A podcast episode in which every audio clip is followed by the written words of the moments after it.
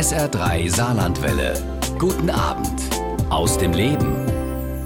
Matthias Berg hat in seinem Leben vieles erreicht. Neben seinen Erfolgen als Jurist und Musiker hat er 27 Medaillen bei Paralympics und Weltmeisterschaften gewonnen.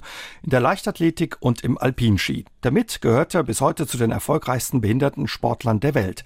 Außerdem war er mehr als zwei Jahrzehnte Führungskraft in der Verwaltung und war gleichzeitig auf vielen Bühnen bis nach Japan zu Hause als Hornist und er hat auch CDs aufgenommen. Heute hält er als Referent Vorträge und gibt Seminare zu mentaler Stärke und Haltung. Und er ist Kontergan geschädigt. Und heute Abend unser Gast bei SA3 aus dem Leben. Und wir haben unsere heutige Sendung aufgezeichnet, als Matthias Berg auf Einladung des Lions Club Saarbrücken-Hallberg im Saarland zu Gast war. Schönen guten Abend, Herr Berg. Schön, dass Sie da sind. Hallo, guten Abend. Mensch, Sie haben so viele Erfolge gefeiert, da würde schon in einem Bereich der erfolgreichen für ein ganzes Leben. Das ist Wahnsinn. Ja, das hat sich irgendwie, wie, wie der Schwabe sagt immer so nett, so, das ist halt so Norwoche. Also das hat sich so entwickelt über die Jahre und ich konnte schlecht Sachen sein lassen, an denen ich eigentlich Spaß hatte. Und so ist dann das ein oder andere einfach noch dazugekommen. Mhm. Und ja, die Begeisterung hat einfach nicht nachgelassen. Sie haben gleichzeitig Musik studiert, Horn, Jura studiert in Freiburg, mhm. haben in zwei Nationalmannschaften als Sportler, ja, waren Sie aktiv, ja. haben teilgenommen. Wie kriegt man das hin, in so vielen unterschiedlichen Bereichen so erfolgreich zu sein, wie Sie das waren. Ja, ich bin als Jugendlicher in den Sport reingewachsen, zuerst in den Wintersport, dann über die gleichen auch behinderten Kolleginnen und Kollegen in den Sommersport, war dann mit 18 in zwei Nationalmannschaften und mit 19 beim Abitur stand ich vor der Frage, was mache ich denn?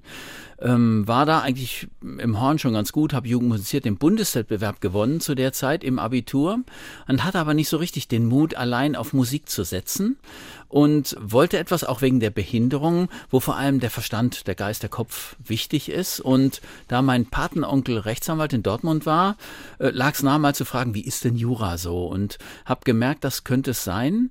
Gleichzeitig wusste ich aber und wollte ich vor allem als Hornist noch viel, viel besser werden, weil es gerade richtig losging mit Konzerten. Und so kam es eben, dass ich dann eben zwei Nationalmannschaften und ein Doppelstudium gemacht habe. Aber ich habe so die ersten ein, zwei, drei Semester ging das noch ganz locker. Im vierten Semester nicht mehr, weil ich einfach nicht systematisch oder mit, mit auch mit richtigem Einsatz dabei war und bin dann gescheitert. Mhm. Also bin durch Klausuren durchgeflogen, konnte die dann nachholen, dann ging das, aber habe gemerkt, so mit dem einfach in den Tag hineinleben, kriegst du das alles nicht gebacken. Und aus diesem in, also es war ein inneres Scheitern, das tut dann noch ziemlich weh, habe ich mir überlegt, ja, du musst was sein lassen, du schaffst das alles nicht und aber für mich war einfach Aufgeben nix, was war zu mir gepasst Option. hätte. Ja, genau, genau, auf, genau. Aufgeben war keine Option und habe dann mich auf die Suche gemacht, wie ich denn das hinkriegen kann, wie ich mich selber besser organisieren kann und wie hat's geklappt? Wie haben Sie es hingekriegt? Über einen Freund. Als es mir bewusst war, ich will nicht aufhören, bevor ich nicht wirklich mit allem Ernst probiert habe, es alles vier zu schaffen. Und der hat mich einfach nur mit Fragen gelöchert und hat gefragt, was ist denn dein Ziel? Wo willst du denn eigentlich hin? In der Musik, im Sport, in der Juristerei? Und da ist mir klar geworden, klar, im Sport will ich aufs Treppchen, deswegen trainiere ich. In der Musik möchte ich auf die Bühne, deswegen übe ich. In der Jura hatte ich keinen Plan. Also ich wusste nicht, wo will ich denn hin mit der Juristerei? Und das muss schief gehen. Und dann hat man auch den inneren Zug nicht, dann fehlt die Motivation, dann fängt das, dieser Kreislauf an auf, aus Aufschieben, mache ich am Wochenende, dann ist das Wochenende voll, dann bist du gar nicht da, dann, ach okay, dann in Semesterferien, dann hatte ich da meine Tourneen oder Wettkämpfe. Und der Berg des Nicht-Erledigten wurde einfach immer größer. Und das hat mich in diese Not reingebracht. Und dieser gute Freund hat eigentlich durch ganz einfache Methodik mir klar gemacht, wie ich das angreifen muss. Nämlich jeden Abend einen Plan für den nächsten Tag machen. Und an den Plan muss ich mich halten. So die, das innere Commitment, die innere Abmachung, wenn du etwas auf den Zettel geschrieben hast, in hoher Verantwortung, was du tust, dann fragst du nicht, wenn es dran ist, ob du Lust hast, sondern dann ist es dran. Das ist erstmal ein ziemlich herber, schmerzlicher Weg, weil du machst eigentlich wie ein, wie ein Mini-Hausaufgabenheft in der Grundschule. Ne? Also du fängst eigentlich gedanklich ganz von vorne an. Das war am Anfang echt nicht einfach, aber nach einem halben Jahr war dann diese ganze Bugwelle abgearbeitet und dann ging es richtig los. Und die Erfolge sprechen ja dafür, dass es funktioniert hat, Ihr ja. System. Ja. Ist es eigentlich blöd oder für Sie blöd, wenn bei Ihren Erfolgen auch immer gleich Ihre Behinderung erwähnt wird? Oder gehört das für Sie auch ein Stück weit Och, Das ist einfach, wenn man mich anguckt, habe ich die Behinderung. Das ist das Erste, was auffällt natürlich. Und insofern, klar, treffen einen immer wieder Fragen, ob man jetzt zum Beispiel besonders ehrgeizig ist, uns allen zeigen muss, weil man eben eine Behinderung hat. Das kommt dann eben. Das, die ersten Male hat mich das überrascht, weil ich das nie so gesehen habe. Ähm, ich bin, glaube im Innersten meines Herzens schon Leistungssportler und das hat mit Behinderung erstmal gar nichts zu tun, sondern nur, ich möchte das, was ich tue, so gut machen, wie es mir möglich ist. Das ist so der eigene Anspruch. Erstmal auch gar nicht im Vergleich mit anderen, sondern was ist mir möglich und wo ist meine eigene Grenze? Und das auszutesten, klar im Sport, da hast du das äh, handwerklich, da siehst du Ergebnisse. In der Musik ist das nicht mehr so klar. Aber da wirst du dann zu Konzerten verpflichtet und dann sitzen drei Leute, die sagen, oh, den hätten wir auch gern, das gefällt uns gut, der Ton gefällt uns und, und, und Musikalität und da ist was dahinter und in die Jura dann genau dasselbe. Mein Anspruch war eigentlich immer, das, was ich mache, wenn ich mich entschieden habe, das möchte ich tun, dann an meine eigene Grenze zu gehen, was ist mir an Qualität möglich, wo ich mich gleichzeitig auch noch wohl dabei fühle. Das war für mich immer ein großer Faktor, Spaß an der Sache zu haben. Es richtig zu machen. Wie sind Sie durch Ihre Behinderung eingeschränkt? Ihre Arme sind verkürzt. Ja. Herr Berg, Sie haben an jedem Arm drei Finger? Ja, an jeder Hand sind drei Finger. An jeder Hand drei Finger? Ja. Und sind Sie sehr eingeschränkt oder? Ja, ich habe noch so ein paar Kontergan-Kollateralschäden, sage ich da immer. Also keine Magenlamellen, Darmwindung zu wenig, schiefe Hüften, doppeltes S im Rücken, zusammengewachsene Finger waren das am Anfang die mich im Moment Gott sei Dank nicht allzu sehr plagen. Klar, ich bin jetzt 57, da plagt einen dann schon mal, wie sagt man so schön, wenn du mit 50 aufwachst morgens, tut dir nichts weh, bist eigentlich tot. Also so geht es mir ein bisschen natürlich auch. Aber ansonsten schränkt mich es eigentlich relativ wenig ein. Also ich, ich habe für alles einen Weg gefunden, damit klarzukommen. Entweder mit kleinen Hilfsmitteln oder mit Nachdenken oder mit Trainieren oder ich sag mal weglassen und andere fragen. Also wenn ich irgendwo in einem großen Laden stehe, oben im Regal ist was, da ist mir ganz egal, wer mir da über den Weg läuft, dann frage ich einfach. Und das kann man ja auch nett verpacken. Da kann man sagen, ich glaube, der liebe Gott hat mich nicht für die obersten Regale hergestellt. Könnten Sie da kurz mal zugreifen? Und dann hat man einfach einen Lächler, hat einen, wünscht sich einen schönen Tag und dann ist da einfach eine nette Begegnung draus geworden. Sie gehen auch ganz offen eben mit ja, diesen Einschränkungen der Behinderung um. Das war Ihnen immer wichtig. Verstecken, klar, können Sie sie nicht, auch die Behinderung. Ja. Aber zu sagen, sie gehört zu mir oder ja, sie ja, gehört dazu. Das war ein langer Weg aber auch. Also meine ersten zehn Jahre waren super, bin in Detmold aufgewachsen. Meine Eltern hatten mich schon als Säugling überall mit hingenommen, sodass sich jeder daran gewöhnen konnte, an das Anderssein. Deswegen tolle Kindheit. Mit zehn sind wir umgezogen nach Trossingen, Stunde südlich von Stuttgart. Da kannte mich keiner. Da war es dann schon richtig schwierig. Also da war, ich sag mal, Dreifachbehinderung. Also rote Haare, kurze Arme und kein Schwäbisch. Das ist und, heftig, ja. Ja, und je kleiner der Ort, desto eigener die Sprache. Ne? So ist es halt. Und dann stehst du da und dann, aber eins habe ich verstanden, nämlich Krüppel, kurzärmle Kupferdächle, geh doch zurück ins Heim. Da war ich ein paar Jahre lang Außenseiter und da habe ich natürlich die Behinderung gehasst, weil es mich zum Außenseiter gestempelt hat. Da war ich nicht irgendwie der interessiert hat, sondern die Behinderung war anders und zwar so viel anders, dass sie nicht akzeptiert wurde. Es hat viele Jahre gedauert, bis Trossing sich an mich und ich mich an Trossing gewöhnt habe. Nach ein paar Jahren war das alles wieder im Reim, habe tolle Freunde gehabt, aber das waren so Durchschüttler, wo ich gedacht habe, Mensch, Behinderung ist dann, ist dann doch für manche zu anders. Im Studium ähnliches. Da ist mir, bin ich in der Kneipe gewesen, rempelt mich einer an und sagt, vor 30 Jahren hätten sie Typen wie dich noch vergast. Also du triffst Menschen, die willst du nicht treffen, aber sie werden dir einfach hingestellt und du musst damit klarkommen. Und das war für mich viele Jahre ein langer Weg zu mir selber zu sagen, nein, die Behinderung ist nicht dein Feind, sie ist dein Freund. Du musst dich arrangieren, du musst es annehmen und dann das Beste daraus machen. Also das hat einen Weg gedauert, bis es soweit war, bis ich auch die Offenheit besaß, auf andere so frei zugehen zu können, einfach mit einem Lächeln.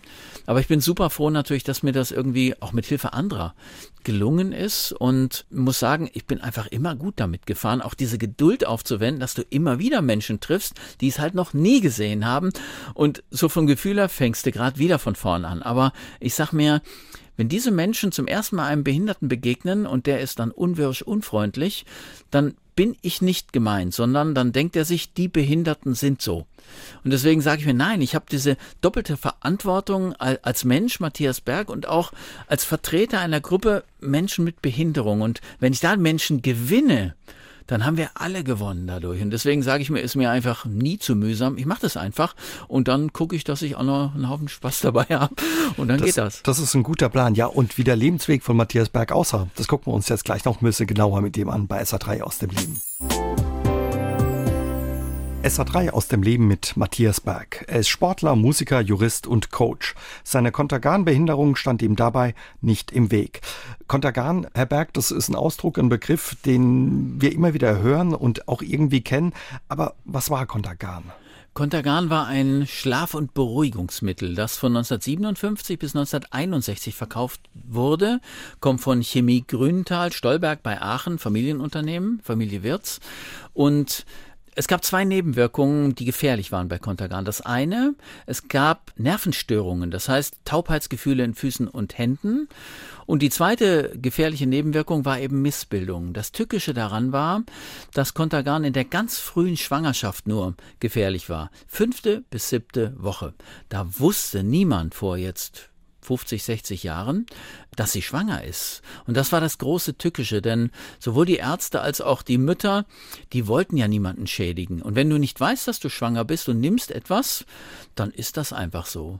Mhm. Und es kam dann zu schweren Missbildungen an allem, was zwischen der fünften und siebten Woche eben heranwächst als Embryo.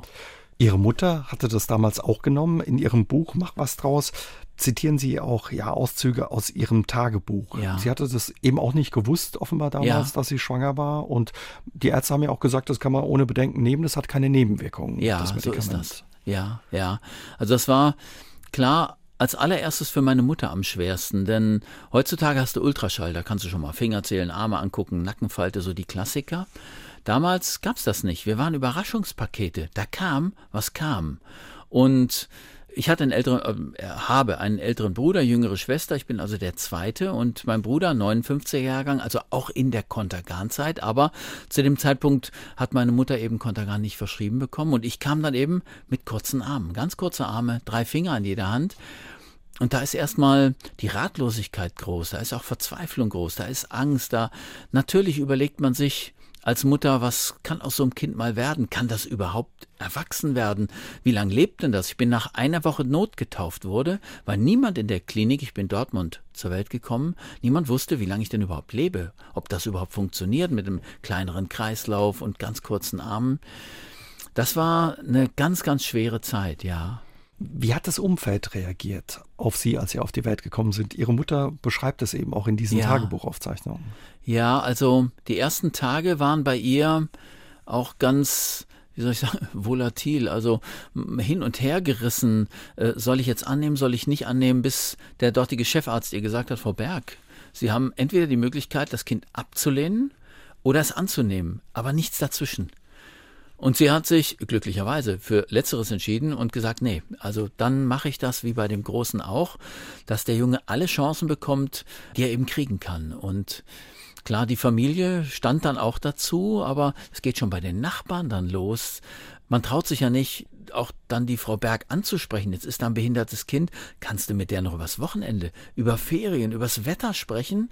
Weil dann jeder denkt sich natürlich, oh Gott, ich will bloß nichts falsch machen. Und aus diesem, ich möchte bloß nichts falsch machen, wird dann, dass man sich gar nichts mehr traut. Und dann steht meine, meine Mutter plötzlich ganz alleine da und ist von niemandem mehr angesprochen worden. Und so hat natürlich isoliert auch. Ne? Ja, hat natürlich auch die Welt nicht mehr verstanden, bis dann Gott sei Dank, irgendwann Ende November, da war ich dann zwei Monate alt, äh, in der Zeitung stand, dass wohl Kontergan diese Missbildung verursacht hat. Das hat bei einer Nachbarin, die, die genau über uns gewohnt hat, deren Mann übrigens, äh, ich glaube, ein, ein Bein im Krieg verloren hatte, also selber mit Behinderung eigentlich klarkam, aber nicht klarkam, dass irgendwie mit meiner Mutter ein Gespräch anzufangen. Und dann, als es in der Zeitung stand, dann hat sie gefragt, Frau Berg, ist das bei Ihnen, dem Matthias so? Und sie hat nur gesagt, das weiß ich selber nicht, denn es sah zwar nach dem Bild so aus, aber völlige Unsicherheit. Und meine Mutter hat mir das später erzählt und für mich ist dann klar geworden, weshalb Menschen manchmal schwer Zugang finden zu anderen Menschen mit Behinderung, weil man nichts Falsches machen möchte. Und da man nicht weiß, was das Richtige ist, macht man erstmal gar nichts. Macht man besser erstmal, oder ja. denken die Leute, macht man besser erstmal so gar ist nichts. Es ganz ja. genau. Und dann stehst du als Mensch mit Behinderung manchmal tatsächlich alleine da oder denkst dir, ey, die Welt ist schlecht, keiner will mit dir zu tun haben. Dabei ist es vor allem die eigene Unsicherheit. Deswegen, ich sage meinen behinderten Kolleginnen und Kollegen immer, ey komm, mach den ersten Schritt, probier's. Ein Anlächeln, in die Augen schauen, irgendwie, ich mache dann immer Hand ausstrecken, da weiß der Gegenüber, ah verdammt, da muss ich jetzt irgendwie durch, ne? Und so Handschütteln beim Grüß Gott sagen. Und das klappt dann. Und wenn man, wenn man das mit einem Lächeln macht, dann kann eigentlich nicht mehr viel schiefgehen. Und so findet man dann den Weg, so die kleine Brücke zu bauen oder das kleine Mäuerchen einzureißen. Und das, das ist eine ganz wichtige Angelegenheit. Sie wollten schon als Kind keine Sonderbehandlung. Schreiben nee, die habe ich auch zu Hause nie gekriegt. Also ich musste leider Zimmer aufräumen, ich musste Straße kehren und im Winter auf Schnee schippen. Ganz lästig als Kind natürlich, aber unterm Strich war das das einzig Richtige, was meine Eltern machen konnten. Wir waren zu dritt, drei Kinder, da muss jeder ran. Und es war nicht immer einfach für meine Eltern. Ich bewundere auch den Mut, den die hatten. Jetzt hast du so ein Kind mit kurzen Armen. Wenn der hinfällt, so wie ich, dann knallt er auf den Kopf, wenn man hinfällt. So, dann ist das Thema, alle fahren Fahrrad, soll der jetzt Fahrrad fahren? Was passiert denn, wenn der vom Fahrrad fliegt? Alle stützen sich mit den Händen ab. Wenn du keine hast, wo fliegst du hin? Auch auf den Kopf. Und trotzdem haben Sie meine Eltern Fahrrad gesagt, gefahren. ja, natürlich. Und ich habe so einen speziellen Lenker gehabt, dass ich eine Stange vor meiner Brust hatte, wo ich mich gegenlehnen konnte beim Fahren. Dann haben sie so zwei Lenker einfach zusammengeschweißt, sodass es hinkam, mich draufgesetzt, angeschoben und gesagt, oh, probier's oder auch Skifahren. Also auch Dinge, die nicht ganz ungefährlich sind, weil sie gesagt haben, die Geschwister machen's, jeder macht's. Wir lassen den probieren, weil wir gesehen haben, der probiert alles, der will alles und der kriegt das auch irgendwie hin. Ganz toll. Ich habe ein Riesenglück mit meinen Eltern gehabt. Ja, und wie Matthias Berg aufgewachsen ist, das klären wir gleich mit ihm hier bei SA3 aus dem Leben. Dienstagabend, hier ist SA3 aus dem Leben, heute mit dem Multitalent Matthias Berg. Er ist Musiker, Sportler und Coach mit Kontergan-Behinderung. Herr Berg, erzählen Sie uns ein bisschen, wie sind Sie aufgewachsen? Sie haben schon verraten, in Detmold Ja, meine ersten geworden. zehn Jahre in Detmold gelebt, ja. In der Familie mit zwei Geschwistern, mit ja. Eltern, die gesagt haben, der Junge soll alles probieren dürfen, was er möchte. Ja. Wir trauen ihm das zu. Ja. Klingt nach einer schönen Kindheit erstmal. Ja, die ersten zehn Jahre waren wirklich ganz toll. Und dann sind wir, weil mein Vater sich beruflich verändert hat, umgezogen nach Trossing, Stunde südlich von Stuttgart. Ja, beruflich verändert. Er wurde Direktor einer Bundesakademie für musikalische Jugendbildung. Also ich glaube, ich habe auch das sportliche und musikalische Talent von meinen Vater. Eltern. Beide Eltern sind Vollblutmusiker. Ja, mein Vater Sportlehrer noch, ne? Ja, ganz genau. Sport- und Musiklehrer. Meine Mutter Musikgeschichte, Philosophiegeschichte und sowas studiert und Organistin. Und meine beiden Geschwister übrigens sind auch Musiker von Beruf geworden. Also wir haben alle so einen musikalischen Schlag mitgekriegt. Mhm. Sie waren auch auf einer Regelschule, also auf einer Schule, also ja. nicht eine Sonderschule. Für Ihre Mutter war klar, der Junge geht auf eine Regelschule. Ja, das war, war das Ziel. War das einfach damals, oder?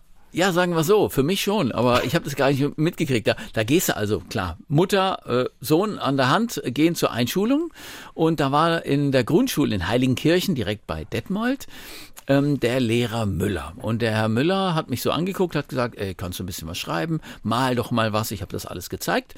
Und er hat gesehen, ah, wunderbar, klappt. Und äh, hat gesagt, ja, ja, kriegen wir hin. Aber die Miteltern, die auch an diesem Einschulungstag da waren, die haben dem Herrn Müller gesagt, ey, Moment mal, behindertes Kind in der Familie, es geht ja gar nicht, äh, in, der, in der Klasse geht ja gar nicht, weil dann muss sich ja der Lehrer nur um dieses Kind kümmern und mein eigenes kommt zu kurz. Bildungsnachteil. Geht nicht. Und Herr Müller war sehr klug. Der war nämlich in der Entwicklungshilfe, so 20, 25 Jahre in Brasilien. Hat erzählt, er hat so 80 bis 120 Kinder, alle Altersstufen, behindert und nicht behindert und so. Und hat dann gesagt, ähm, tja, wie kriegen wir das jetzt hin? Und hat Elternabend alle eingeladen.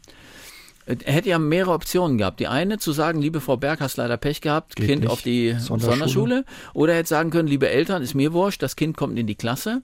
Er hat gesagt, nee, Elternabend und hat dort gesagt, liebe Eltern, ich kann verstehen, dass ihr diese Gedanken habt. Ich glaube das aber nicht.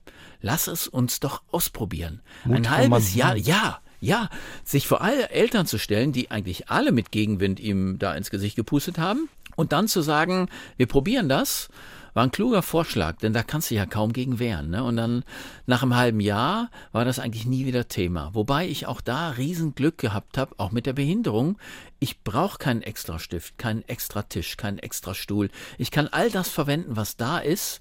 Und mein Oberstübchen funktioniert eben wie bei jedem anderen auch. Und insofern ist es nur so die Gewöhnung gewesen. Da ist einer halt mit der Nase ganz nah am Blatt, wenn er schreibt, weil ich das so im Gesicht abstützen muss, den Stift. Aber ansonsten habe ich einfach alles mitgemacht, wie alle anderen auch. In Ihrem Buch, wir haben es vorhin angesprochen, tauchen eben auch Tagebuchaufzeichnungen aus dieser Zeit, aus Ihrer ja. Kindheit, von Ihrer Mutter auf. Die haben Sie erst als Erwachsener zu lesen bekommen. Wie war das für Sie, das zu lesen? Das war das war richtig bedrückend zum Teil, weil, also ich habe erst, als ich das Buch geschrieben habe, vor fünf Jahren, vor sieben Jahren angefangen, ich habe zweieinhalb Jahre lang geschrieben, übrigens jeden Morgen von fünf bis sechs und das immer an jedem Werktag, so ist das Buch entstanden. Und da hat mir meine Mutter gesagt, sie hat noch Aufzeichnungen aus den ersten Wochen direkt nach der Geburt, ihre persönlichen Eindrücke so in Stichworten. Und das hat mich schon ziemlich, wie soll ich sagen, kurz mal geschüttelt, weil, weil ich da erst gesehen habe, wie schwer das war, die, die ersten Tage, die ersten Wochen überhaupt hinzubringen und das Ja zu sagen zu diesem Kind und dann, was weiß ich was, die, die, die Kleidung zu ändern, überall die Ärmel abzuschneiden, dabei das Gefühl zu haben, du schneidest richtige Arme ab. Also das war ganz schwer für meine Mutter. Und ich war ihr sehr, sehr dankbar, dass sie gesagt hat, ja, ich darf das in meinem Buch verwenden damit man mal als Leser auch den Eindruck bekommt, was da in einem vor sich geht. In dieser Zeit nach der Geburt ist ja sowieso eine anstrengende, auch psychisch anstrengende Zeit für Mütter. Und dann kommt noch das dazu, ein Überraschungspaket, Kind mit ganz kurzen Armen.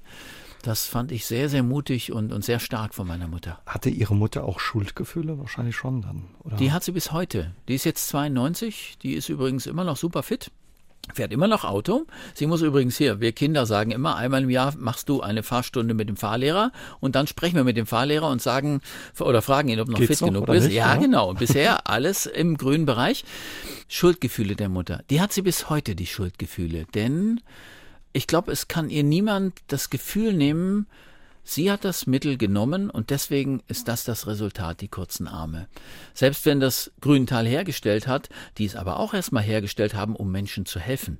Übrigens diese vier Jahre, anderthalb, die letzten anderthalb Jahre war der Verdacht super stark, dass es Missbildungen gibt. Die haben es trotzdem noch verkauft. War für die die Lizenz, Geld zu drucken. Ne? Also das ist aber wieder ein anderes Thema. Aber meine Mutter treibt das bis heute um und ich kann ihr dabei eigentlich nur insofern behilflich sein, als ich ihr das Gefühl vermittle, es ist alles in Ordnung. Ich glaube, ich hätte mit langen Armen kein besseres Leben gehabt. Also Doppelstudium, glaube ich nicht, weil ich hätte mich entschieden, hätte das eine oder das andere gemacht.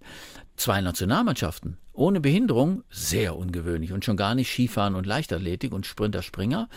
Insofern, ich habe Menschen kennengelernt rund um die Welt über Sport, über Musik, über Juristerei, jetzt auch über Seminare, über Vorträge, die ich wahrscheinlich nie getroffen hätte ohne. Insofern habe ich eigentlich, eigentlich nur allen Grund dankbar zu sein, auch meinen Eltern. Und ja, mehr kann ich eigentlich nicht tun. Von Ihrer Seite, man hört es raus, gab es keine Vorwürfe Ihren Eltern gegenüber. Nee, die gab es eigentlich nie. Und zum ersten Mal mit Behinderung, auch mit dem Fall Kontergan rechtlich, habe ich eigentlich im Studium zu tun gehabt. Ich glaube, ich habe in meiner Jugend nie über Behinderung mit meinen Eltern gesprochen, weil das war immer klar, ich bin einer von dreien, ich werde behandelt wie, wie meine Geschwister. Wir haben aber auch immer alle, alle Chancen bekommen. Insofern gab es da nie einen Grund dazu, mir irgendwie Gedanken drüber zu machen, gibt es da einen Schuldigen? Für mich war immer nur klar Chemie Grünenthal, aber die können mir auch nicht helfen. Es gab eine kleine Rente, die heutzutage übrigens deutlich besser geworden ist. Das macht aber nicht Grünenthal, sondern der Staat. Aber ansonsten ging es eigentlich nur darum, was kann ich mit dem, was ich an Talenten geschenkt bekommen habe, am besten anfangen. Und das hat mir immer einen Heidenspaß gemacht. SA3 aus dem Leben heute mit dem Musiker Matthias Berg. Herr Berg, wir haben vorhin ein bisschen über Ihre Kindheit gesprochen. Sie sind dann umgezogen von Detmold Richtung Schwaben, haben uns schon erzählt. Auf einmal hatten Sie dann nicht nur mit einer Behinderung zu kämpfen, sondern gleich mit drei. Das genau. waren die genau. fehlenden Arme, das fehlende Rot. Schwäbisch und ja. die roten Haare. Damals gab es Momente, wo Sie sich als Kind, schreiben Sie in Ihrem Buch, gewünscht hätten vom lieben Gott, dass er Ihnen lange Arme schenkt. Also das waren Momente, die offenbar nicht ganz einfach waren. Nein, das war Vor allem unvorbereitet natürlich. Mit zehn Jahren und auch als Eltern, wie bereitest du jemanden vor, völlig neu anzufangen, also neue Freunde suchen, neue Klassengemeinschaft. Ich kam in die vierte Grundschulklasse dort und dann fünfte Klasse Gymnasium. Da hatte ich dann so einen kleinen Sadisten in meiner Klasse in der fünften, der hat mich immer von hinten gepackt um die Arme und dann auf den Boden geworfen. Also es war, es war richtig ätzend am Anfang. Kinder können brutal auch sein. Ja, Kinder können und, und sind dann auch brutal. Und es hat einige Jahre gedauert, bis wir uns aneinander gewöhnt hatten. Dann hatte ich, wie gesagt, auch ganz tolle Freunde. Aber das war eine schwierige Zeit. Ja, und da, meine Mutter ist sehr christlich und ich war es auch zu der Zeit, also man betet zum Essen, man betet abends und das war so eine Zeit, wo ich dann auch gedacht habe, also wenn es den lieben Gott gäbe, dann würde er dich nicht so schlecht behandeln. Da habe ich mich deutlich entfernt, bis ins Studium später auch. Da hatte ich auch ein paar schwere Momente. Bin dann aber wieder zum Glauben gekommen und heutzutage ist der Glauben eine Riesenstütze. Sie haben sich auch lange auch als Erwachsener dann mit der Frage des Warums beschäftigt. Aber ja. dann irgendwann gemerkt, dass ja. es da nicht weitergeht. Ja, das war eine ganz zentrale Frage in meinem Leben. Die kam erstmals in Trossingen. Warum ausgerechnet ich? Warum werde ich schlecht behandelt? Warum bin ich Außenseiter? Warum darf ich im Sportunterricht nicht wie alle anderen direkt mitmachen, also meinen Fähigkeiten entsprechend? Aber der Außenseiter, den hat man halt als letztes in die Mannschaft irgendwo mit dazugenommen. Diese Warum-Frage Warum tun die mir das an? Warum habe ausgerechnet ich kurze Arme? Das hat mich da sehr umgetrieben. Das hat mich immer wieder in so eine Sackgasse geführt, die wie so eine Einbahnstraße war. Also dann war hinten der Wendehammer, aber ich kam nicht mehr zurück. Also es gab kein Weiter. Und im Studium genauso, als ich dann auch dann Leuten begegnet bin, also die eine Geschichte habe ich schon erzählt mit diesem vor 30 Jahren hätten sie Typen wie dich vergast, aber äh, ja, und es gab auch so eine Situation, ich fahre mit dem Fahrrad von der Uni weg, biege rechts rum ab, Richtung nach Hause und irgendeiner brüllt mir hinterher zum KZ geht's links rum. Also auch da wieder, war, war, war, warum? Und ich habe mich sehr schwer damit getan, das anzunehmen. Auch hat mich gestört, dass mir Leute hinterher gucken.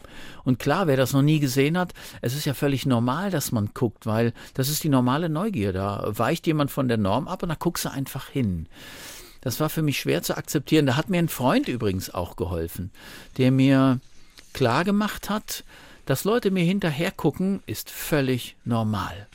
Völlig normal, weil es einfach was Ungewöhnliches ist. Und er hat mir dann auch sehr klar gemacht, wenn ich mich versuche, dagegen innerlich zu wehren und sage, oh, das ärgert mich, das stört mich, dann werde ich kein besonders bequemes, angenehmes Leben haben, weil ich dann dauernd irgendeinem Geist hinterherrenne, der mich vermeintlich stört bis ich dann dazu gekommen bin zu sagen, ja, nee, ich mache das anders. Ich versuche mir die Leute zu holen.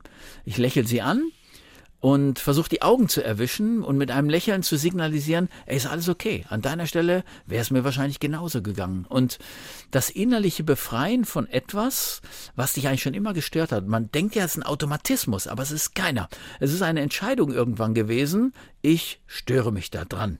Und die habe ich ersetzt durch, da läuft meine Chance vorbei. Eine Chance, jemanden kennenzulernen, den ich bisher noch gar nicht gekannt habe. Und es funktioniert oft. Also im Buch beschreiben Sie auch eine Szene ja. in einem, einem, im Zug, als Sie im Zug unterwegs waren. Sie sind später dann zur Musikschule nach Freiburg gefahren, wo Sie auch immer ja diese Blicke nicht mochten, weil die Leute Sie angeguckt haben, gestarrt ja. haben. Und irgendwann hat, hat sie einen Blick von einer älteren Dame getroffen. Ja, ganz genau. Wir sind uns gegenüber gesessen und das, ich bin ja schon zwei Jahre lang Bahn gefahren. Ich war an der Musikhochschule in Freiburg in der Vorklasse, so als Jungstudierender. Und da musste ich während dem Semester immer wieder mal äh, runterfahren, klar, zum Unterricht. Und da saßen wir uns gegenüber, die Dame und ich, und ähm, ich hatte zu der Zeit immer nur noch aus dem Fenster geguckt, weil ich das einfach nicht ertragen konnte. Denn wenn man sich gegenüber sitzt und keiner guckt einen an, dann kommt kein Gespräch zustande. Das ist fürchterlich bedrückend. Also mich hat das immer nicht nur gestört, sondern richtig, mir hat sie Luft genommen. Und diese Dame saß mir gegenüber und hat mir zuerst auf die Hände und dann einfach ins Gesicht, in die Augen geschaut. Und ich habe das im Augenwinkel beobachtet und habe dann gedacht, hä?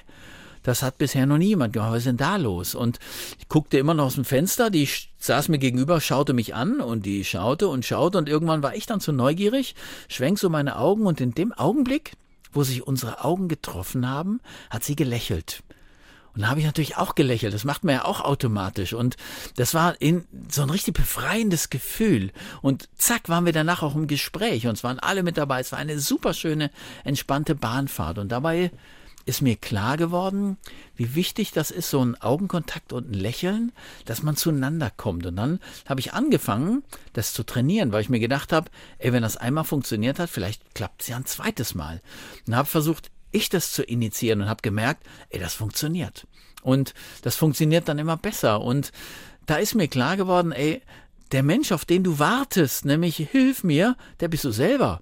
Aber du musst den Mut haben dazu. Du musst dich überwinden. Du musst diesen inneren Schweinehund, der dich davor abhält, sagt, ey, da könnte auch was schiefgehen, den zurückhalten zu sagen, nee, probier's doch einfach. Erst wenn du es probiert hast, weißt es. Ich habe bis heute übrigens keine einzige schlechte Erfahrung damit gemacht. Es war immer irgendwie schön, unterhaltsam, nett. Jeder freut sich eigentlich, ne, wenn er angelächelt wird. Ja, Deswegen. ja, das glaube ich auch. SA3 aus dem Leben heute mit dem Musiker und ehemaligen Leistungssportler Matthias Berg. Herr Berg, Sie waren als Hornist auf vielen Bühnen auf der Welt zu Hause, haben Konzerte in Japan und in anderen Ländern gespielt und all das trotz Ihrer Kontergan-Behinderung.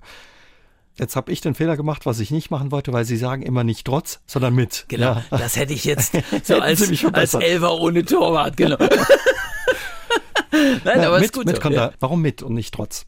Ja, ich habe mal nachgeguckt, was Trotz heißt. So im Duden hm. hier, so Herkunftswörterbuch, da steht Widersetzlichkeit, Widerspruchsgeist. Das heißt, wenn das Wort Trotz auftaucht, dann passiert da irgendwas, was eigentlich nicht sein darf, was sich nicht gehört.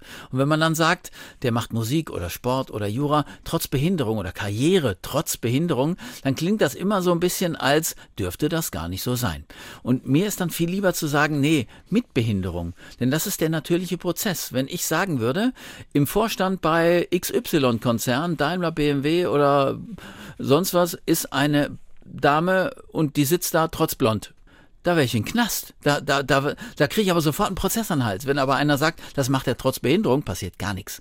Das heißt, wir sind in der Wortwahl manchmal so selbstverständlich dabei, unterschiedliche Worte für unterschiedliche Gruppen zu verwenden oder gleiche Worte für unterschiedliche Gruppen und merken gar nicht, dass da ein Sinn, so eine Konnotation dahinter steckt, die einen irgendwie auf die falsche Fährte führt. Und deswegen sage ich immer gern, nee, ich habe das alles immer mit Behinderung gemacht und nicht trotz Behinderung, weil ich nie das Messer zwischen den Zähnen hatte, oh, ich muss allen zeigen, sondern immer nur gesagt hat, ey, wo führt mich das noch hin? Du kannst noch ein bisschen besser werden, probier's doch. Und da war es ganz gut, dass ich den, den Fehler jetzt gemacht habe oder trotz Schatz mitgesagt habe, dass man auch mal merkt, ja, wo der feine Unterschied ist. Ja, ja, und, und ganz offen gestanden, das macht überhaupt nichts aus. Und wenn man dann darüber spricht, dann entsteht beim anderen manchmal zu sagen, oh ja, wäre mir jetzt auch passiert, aber jetzt denke ich einfach nochmal nach. Mhm. Vielleicht mache ich beim nächsten Mal einfach anders. Ist doch wunderbar. Lassen Sie uns auf Ihre Musikkarriere blicken. Ja. Wie gesagt, Konzerte rund um den Globus gespielt. Los ging es mit einem Jagdhorn, als Sie sechs waren. Sie kommen aus einer musikalischen Familie.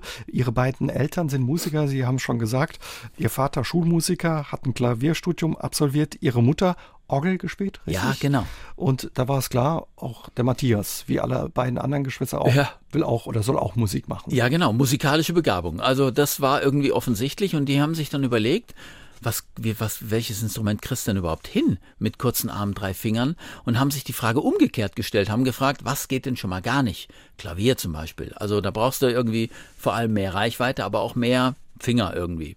Streichinstrumente, auch alles Reichweitenproblem, da musst du den Bogen streichen. Holzblasinstrumente sind zehn Fingersysteme. Einmal durchgezählt, merkst du, könnte was fehlen. Bleiben die Blechblasinstrumente.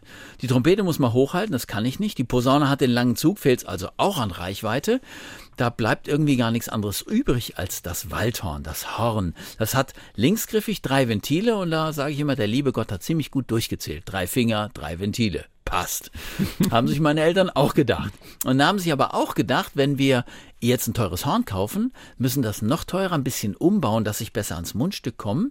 Nachher gefällt dem Bub das gar nicht. Das wäre blöd. Kann man sowas ausprobieren? So eine Billig-Variante? Mhm. Und haben sich gedacht, ja, es gibt so diesen, diesen evolutionären Vorläufer des Waldhorns. Das ist das Jagdhorn. Das Fürst-Pless-Jagdhorn. Das Und haben damit ja die, ging's los. Ja, damit ging's los. Sechster Geburtstag habe ich das bekommen. Mein Vater hat sich auch eins zugelegt. Dann haben wir Jagdsignale gespielt. Und mit sieben Jahren, als sie gemerkt haben, das passt, die Luft geht, geht, das Spaß ist da, Zähne funktionieren auch schon in dem Alter, ist ja relativ jung. Da habe ich dann das Waldhorn bekommen und seit diesem Tag, siebter Geburtstag, begleitet mich das eigentlich ein Leben lang. Kein leichtes Instrument habe ich von Ihnen als Nicht-Musiker gelernt, das Waldhorn. Hm? ja. Was hat es zu Ihrem Instrument gemacht, dass Sie auch so dran geblieben sind, außer den anderen Bedingungen und Rahmenbedingungen, die Sie eben geschildert haben? Also der Spaß an der Musik, klar, ich war auch ein normales Kind. Es gab, klar, gibt's Tage, da hast du überhaupt gar keine Lust. Und dann kämpfst du mit den Eltern und die Eltern sind immer stärker und so. Und dann hast du heute schon geübt. Äh, ja, ja, aber ich habe gar nichts gehört. Ja, ich habe ganz leise gespielt und so. Und dann musst du doch nochmal üben, verflixt nochmal. Aber ansonsten hat es einfach gut funktioniert ähm, vom, vom Start weg. Und ich bin, habe dann mit kleinen Ensembles gespielt. Mein Vater war immer mein Klavierbegleiter, kleine Konzertchen gespielt. Und so hatte ich immer wieder neue Zielpunkte, neue Ziele, worauf ich hingeübt habe. Und dann hat sich das einfach entwickelt. Und mit 13 Jahren bin ich dann in die Vorklasse an der Musikhochschule in Freiburg. Und dann bin ich auch deutlich besser durchgestartet und habe insgesamt bei viermal bei Jugend musiziert mitgemacht. Ja, gewonnen auch den Bundeswettbewerb Jugend musiziert. Ja, mit 19 höchste Altersstufe. Und das war so der Startpunkt, da ich gedacht habe, ey, da könntest du auch Musik studieren. Und so hat sich dann das weiterentwickelt. Im Doppelstudium, dann kam ein Konzert. Ich war eigentlich rund um die Welt in den USA, in Kanada, in Australien, achtmal in Japan für Tournee. Mit der japanischen Pianistin habe ich dann auch ein CD aufgenommen, auch mit meinem Organist eine CD und viele Rundfunkaufnahmen, Fernsehaufnahmen irgendwie. Und es hat einfach unwahrscheinlich Spaß gemacht, Musik zu machen.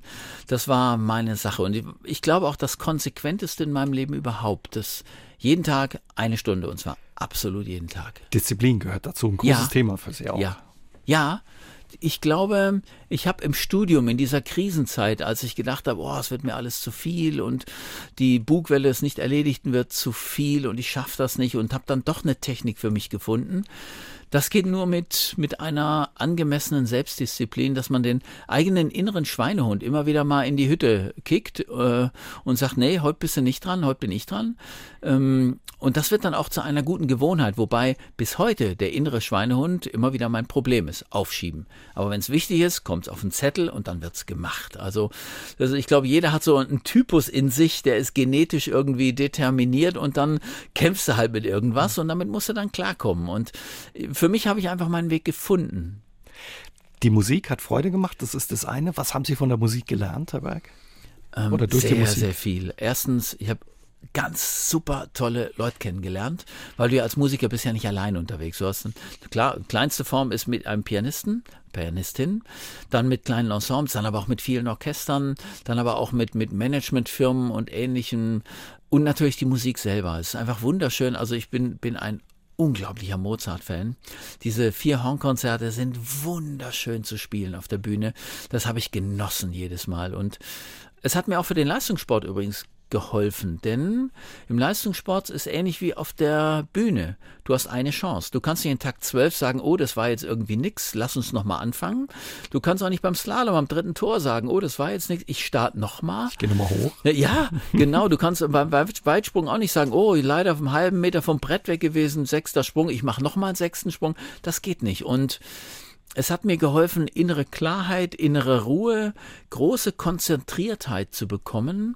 Und das ist das, was unter dem Stichwort mentale Stärke läuft und, und innere Haltung zu sich selber, mit den eigenen Stärken umzugehen, was jetzt für Coachings, für Seminare enorm wichtig geworden ist, weil ich gemerkt habe, das ist der Punkt, wo viele Menschen auf der Suche sind nach etwas eigentlich zu sich selber. Denn jeder kämpft mit irgendwas in sich und spürt, ich könnte noch mehr, aber ich komme da nicht richtig hin. Und wenn dann einer gegenüber sitzt, der einfach Fragen stellt oder sich das mal anschaut und Fragen stellt und dann damit die eigene, den Klärungsprozess einleiten kann, dann ist das was, was äußerst hilfreich ist. Denn guter Coach, der sagt nicht, wie es geht, sondern der stellt einfach nur dumme Fragen, die man sich eigentlich selber stellen könnte. Du kommst aber nicht drauf, weil du im Moment in einer schwierigen Situation bist. Und das ist das, was mich im Moment jetzt auch fasziniert an dem, was ich jetzt mache.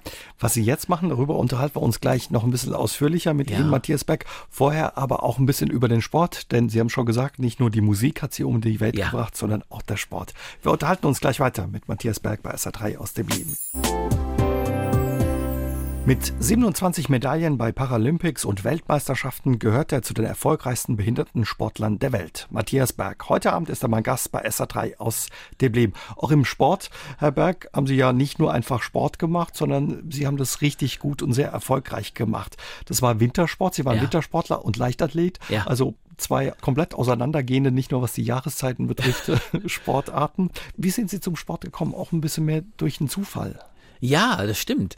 Also ich war schon immer sportlich unterwegs, aber eigentlich Schulsport und ein bisschen, das hieß damals noch Versehrtensportgemeinschaft. Das war also unser Behindertensportverein in Trossingen.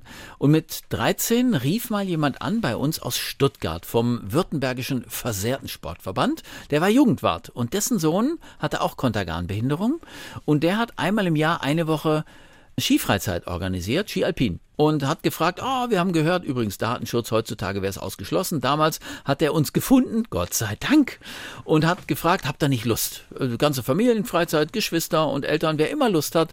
Und da war ich mit dabei. Und da gab es ein Abschlussrennen. Das war so eine Art Spaß, Riesenslalom, Geschicklichkeitsfahren. Das fand ich super. Und da habe ich gefragt, ey, gibt's auch mal richtig Skirennen und so, so auf Zeit und um? und dann haben die alle gesagt, ja, komm doch mal zu den württembergischen Meisterschaften, dann zu den badischen, dann zu den bayerischen. Und so bin ich in den Rennsport so reingerutscht und habe gemerkt, so ein, zwei, drei Jahre später, wenn du richtig trainierst, dann wirst du deutlich besser. Und die gleiche Truppe hat mich im Sommer in den Sommersport gebracht, hat gesagt, ey, du kannst auch rennen und springen, mach doch mal mit. Da war ich noch so Kanonenfutter, so irgendwie so im Mittelfeld unterwegs und habe auch da gemerkt, wenn ich ein bisschen trainiere, rutsche ich plötzlich so nach vorne. Und das macht auch Spaß. Und dann bist du mal irgendwann auf dem Treppchen Dritter und dann fühlst du dich richtig groß und denkst dir, ey, vielleicht geht ja noch was. Und so hat sich das Jahr für Jahr fortentwickelt. Und mit 18 war ich dann halt in zwei Nationalmannschaften, Ski Alpin und Leichtathletik als, ich habe 100 Meter, 200 Meter, Weitsprung, Hochsprung. Und Wahnsinn, das waren so meine Disziplinen. Und das hat sich übrigens besser ergänzt, als es klingt. Denn Kraft und Schnelligkeit brauchst du in beiden Disziplinen. Der größte Unterschied war die Kondition. Ich musste für den Wintersport immer viel mehr Kondition bolzen, was ich nie gerne gemacht habe. Und im Sommer habe ich mehr Schnellkraft gebraucht, aber das hat sich ganz gut vertragen. Und ist eine tolle Karriere draus geworden. Wie gesagt, 27 Medaillen bei Paralympics und Weltmeisterschaften, 39-facher deutscher Meister in den ja. unterschiedlichsten Disziplinen. Und Sie halten auch bis heute noch Weltrekorde in der Leichtathletik. Ja, ich, immer noch zwei Weltrekorde. Die stammen übrigens aus dem Jahr 1986. Also das ist schon was historisch. Aber es ist noch keiner höher oder weiter gesprungen. Und ich sage mir immer, wenn so Weltmeisterschaften und Paralympics waren, gucke ich natürlich immer. Und dann sage ich mir, ja, war keiner dabei. Ich, das klingt zutiefst unbescheiden, aber ist irgendwie halt trotzdem schön. Und die fehlenden Arme waren nie ein Problem. Die nee. haben da quasi nicht gefehlt für das, was sie da gemacht haben. Ähm, ist sie eingeschränkt? Ja, sagen wir so, im Nichtbehindertensport brauchst du die natürlich. Beim Start zum Beispiel, 100 Meter oder 200 Meter Lauf, machst du einen Tiefstart. Das heißt, das Körpergewicht ist auf den Armen. Da ich zu kurze Arme dafür habe, muss ich einen stehenden Start machen. Das bringt dir Startnachteile. Dann fehlt natürlich, wenn du sprintest, auch oben das Gegengewicht so dass ich mehr rotiere und die Füße laufen nicht so auf zwei Spuren, links und rechts, sondern eigentlich auf einer Spur. Das ist auch eine Mini-Rotation. Das macht alles ein bisschen langsamer und deswegen so, ich habe 11,63 ist, ist die Weltrekordzeit bei mir gewesen. Inzwischen war ein Chinese schneller, aber das, das war irgendwie trotzdem ganz zügig. Beim Springen haben die Arme natürlich als Schwunggeber auch gefehlt, aber ich bin ja immer in der Startklasse gestartet, entweder Behinderung an beiden Armen oder zum Schluss auch an einem Arm, sodass da irgendwie alles gleichgeartete Kollegen waren, ein bisschen längere Arme zum Teil gehabt, also theoretisch ein Vorteil, aber ich habe mir gedacht, ey komm, dann strengst du ein bisschen mehr an, dann kriegst du schon irgendwie hin und das hat auch meistens geklappt, ja. Sie haben uns vorhin verraten, was Sie durch die Musik gelernt haben, was Ihnen die Musik bedeutet hat. Wie war das mit dem Sport? Was haben Sie da fürs Leben gelernt, auch für die Aufgaben, die Sie heute machen? Das Coaching, andere ja. Leute zu begleiten? Also es ist tatsächlich sogar ein klein bisschen ähnlich. Also das eine ist natürlich die Begeisterung für den Sport, ist, ist einfach was, was einen vorantreibt, was einen auch aktiv macht und aktiv sein lässt. Und die, diese Grundhaltung zu sagen, ich arbeite an mir selber, das ist etwas, was natürlich auch durchs gesamte Berufsleben dann trägt. Jetzt, wenn ich an Vorträge oder als Seminartrainer denke, was hat mir das gebracht? Auch da mentale Stärke, nämlich zu wissen, du hast eine Auftrittschance und die muss klappen. Das heißt, die mentale Vorbereitung. Ich hab, begleite auch den einen oder anderen Leistungssportler, Hochleistungssportler in dem, was er tut, weil in Deutschland ist das anders als in den USA noch nicht so Standard, dass man mit Mentaltrainern unterwegs ist.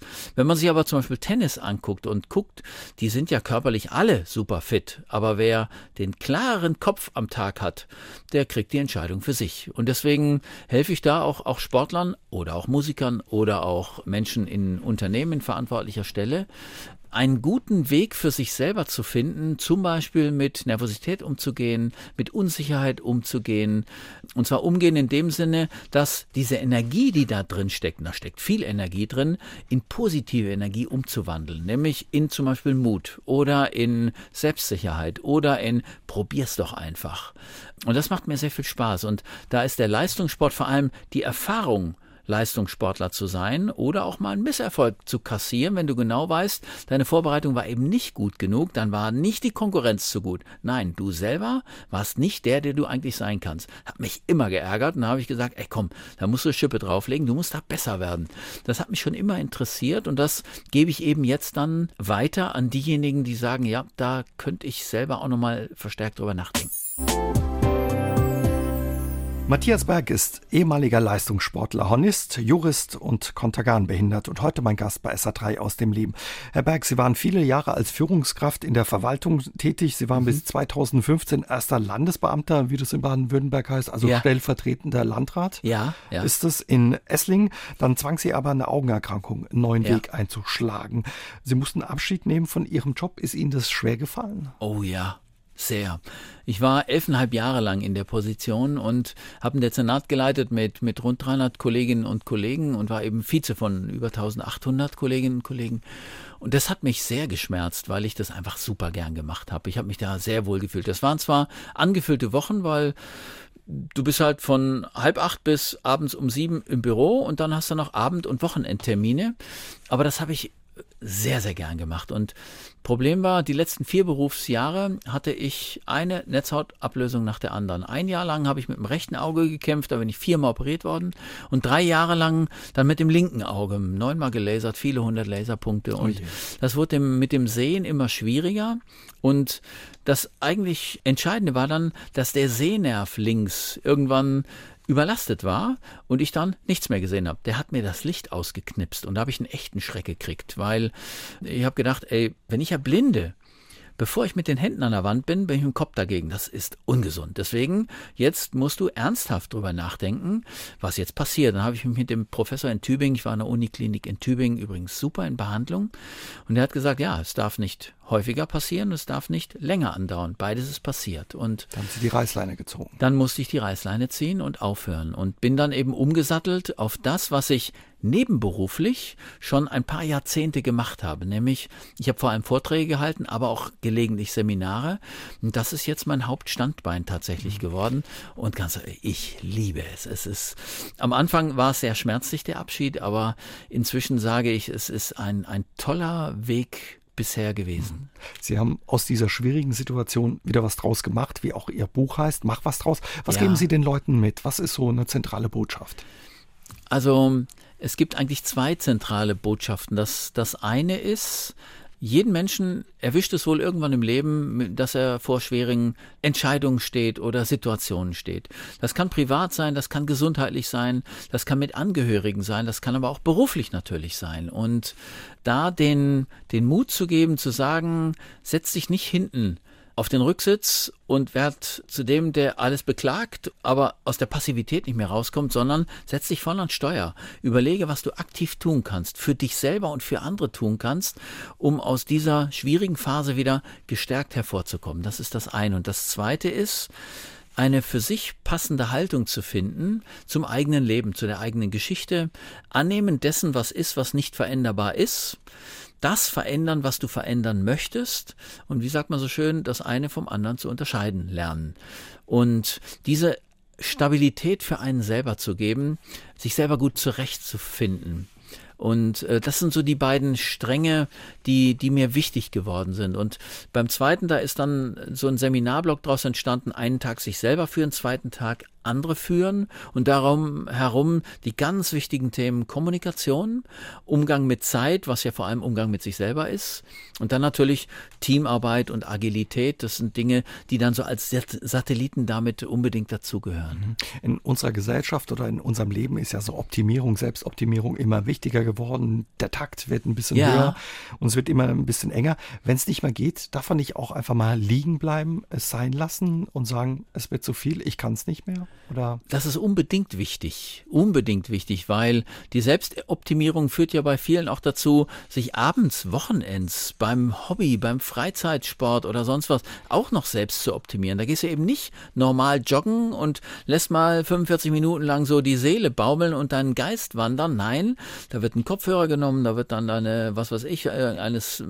eine Watch genommen, um deinen Puls zu zählen, um Leistung zu steigern und nochmal eine halbe Minute besser du, du, du wirst diesen inneren Druck der Selbstoptimierung ja gar nicht richtig los. Und ich glaube, da ist es sehr wichtig zu sagen, nein, genau das darf nicht passieren. Du brauchst deine Ruhepunkte. Diesen Ausgleich von Anspannung und Leistung hin zu die Seele darf mal die Füße baumeln lassen. Du darfst auch mal einen Abend lang vorm Fernseher verbringen, drei Bierchen trinken, zwei Tüten Chips vertilgen, aber nicht dreimal die Woche, sondern dreimal im Jahr. Das ist auch da wieder ein Frag des Maßes, wie man sich dann auch mal richtig gehen lässt. Aber bewusst, das ist für mich bei, bei Coachings immer bedeutender geworden. Wenn die Bürotür zugeht, dann muss sie auch innerlich zugehen. Und da die für, für dich passenden Weg zu finden, zu sagen, wie mache ich denn, wie, wie sind meine letzten zehn Minuten im Büro, wie, wie verbringe ich die? Und da gibt es Möglichkeiten, den so bewusst zu verbringen, dass du dann wirklich die innere und äußere Tür schließt, dass du abends Ruhe da hast, das dass du gut einschlafen kannst, dass dein Schlaf erholsam ist.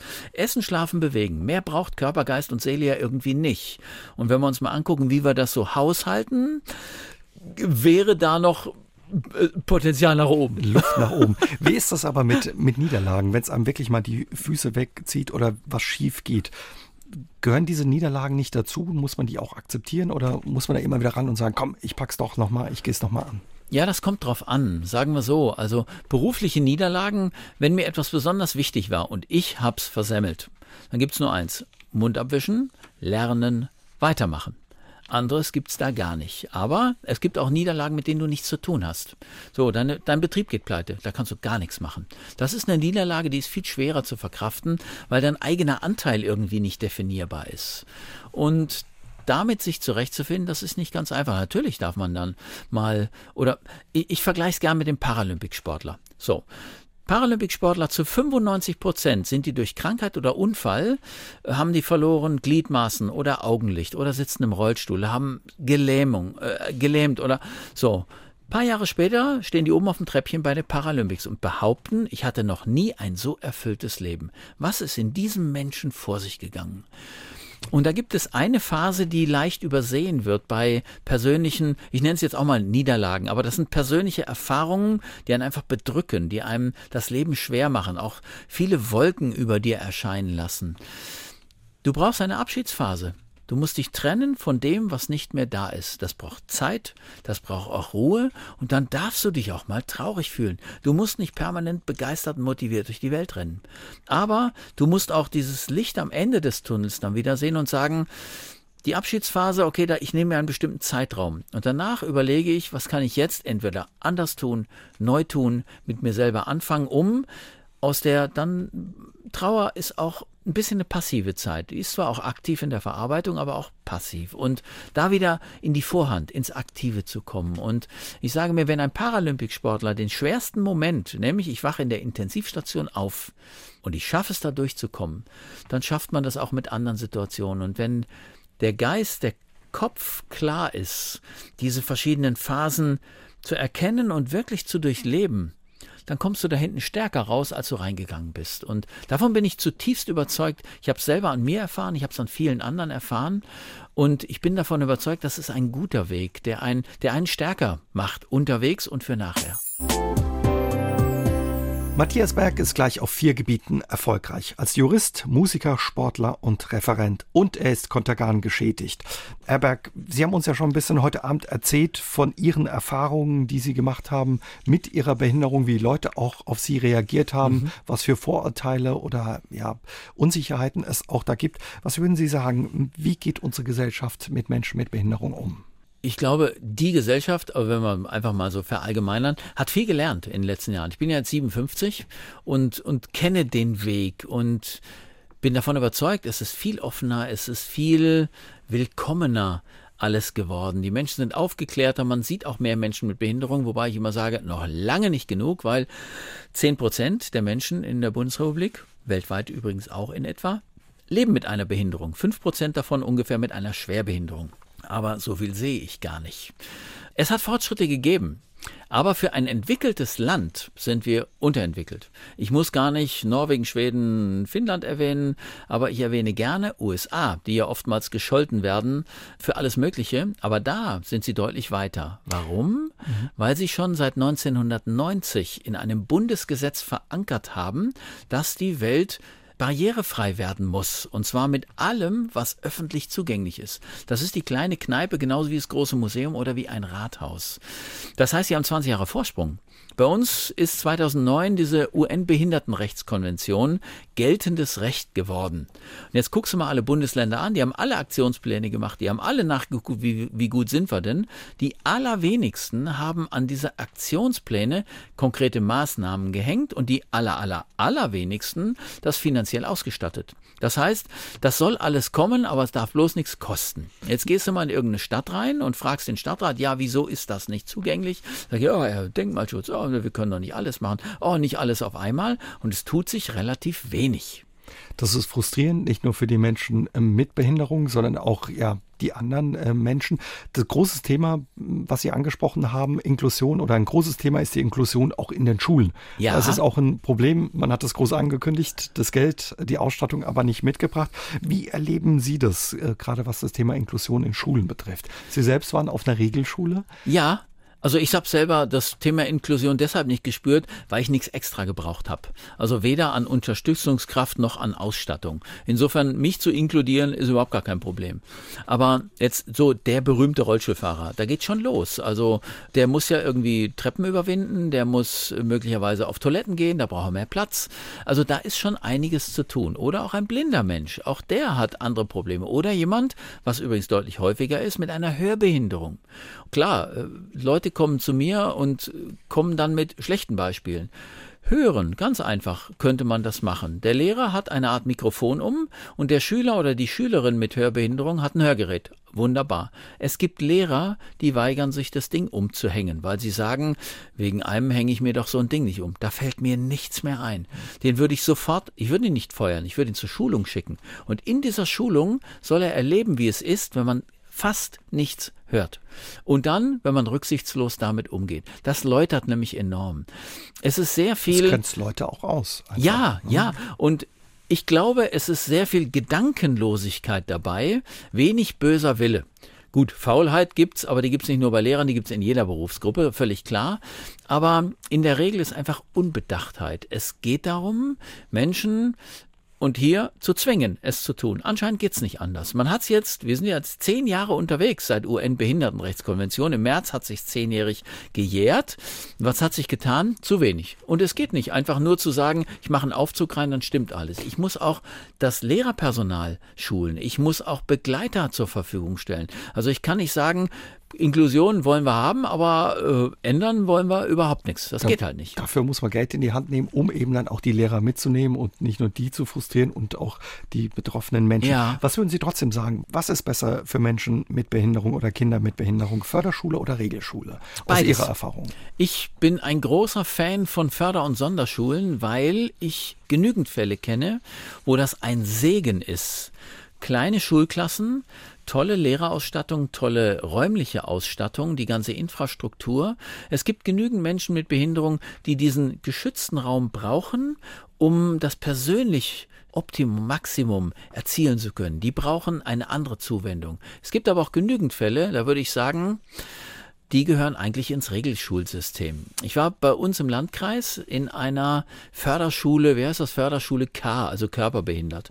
Da sind einige Körperbehinderte, da würde ich sagen, die haben auf einer Sonderförderschule nichts zu suchen. Die gehören gefälligst auf eine normale Schule.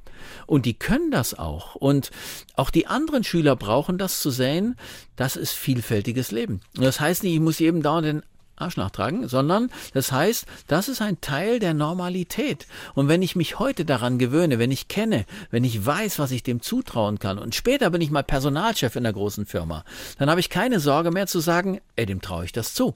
Wenn du den aber nie getroffen hast in deiner gesamten Ausbildungskarriere, dann denkst du, oh je, kann der das? Wie macht der das? Das gibt's doch gar nicht, kann ich mir nicht vorstellen. Und dann zitterst du rum und sagst, okay, nehme ich das, was ich kenne, ohne Behinderung. Und wenn man sich trifft, äh, ja, miteinander die Schule besucht, äh, in der Freizeit Zeit miteinander verbringt, fallen dann irgendwann auch diese Blicke eben weg, von denen sie ganz am ja, Anfang gesprochen hat. Es ist die Macht der Gewohnheit. Die Macht der Gewohnheit. Wenn du das jeden Tag siehst, dann ist das nichts Exklusives mehr, sondern dann ist es der Alltag und dann musst du gucken, kann der das oder kann er das nicht? Aber von den Fähigkeiten her, nicht von den körperlichen Voraussetzungen. Was würden Sie sagen, wie geht es Menschen, die ja ein Kind bekommen mit einer Behinderung? Sind die vom Staat ausreichend unterstützt, finanziell und auch sonst von den Möglichkeiten, die es da gibt? Ganz schwer zu sagen, weil auch jeder familiäre Hintergrund völlig unterschiedlich ist. Es ist sicherlich ein Riesenunterschied, ob ein Kind mit einer Behinderung in eine Familie von, von, von Hartz-IV-Empfängern kommt oder in eine Multimilliardärsfamilie. Das ist äh, schon diese Voraussetzung ist ja irgendwie ungerecht. Ich glaube, unser staatliches System der Unterstützung ist sehr gut ausgebaut. Was nicht so gut funktioniert ist, an diese Hilfen ranzukommen. Ich kenne das selber. Gute befreundete Familie von uns, Kind hat Spina bifida, offener Rücken, kann aber mit Orthesen laufen, also nicht im Rollstuhl, wollte eine England-Freizeit mitmachen, braucht für diese Woche aber eine Unterstützung. Antrag beim Landratsamt. Landratsamt sagt, nee, ist keine schulverpflichtende äh, Fortbildung, zahlen wir nicht. Das geht nicht. Das steht so nicht im Gesetz. Da steht drin, selbstverständlich bekommt dieses Kind diese Unterstützung.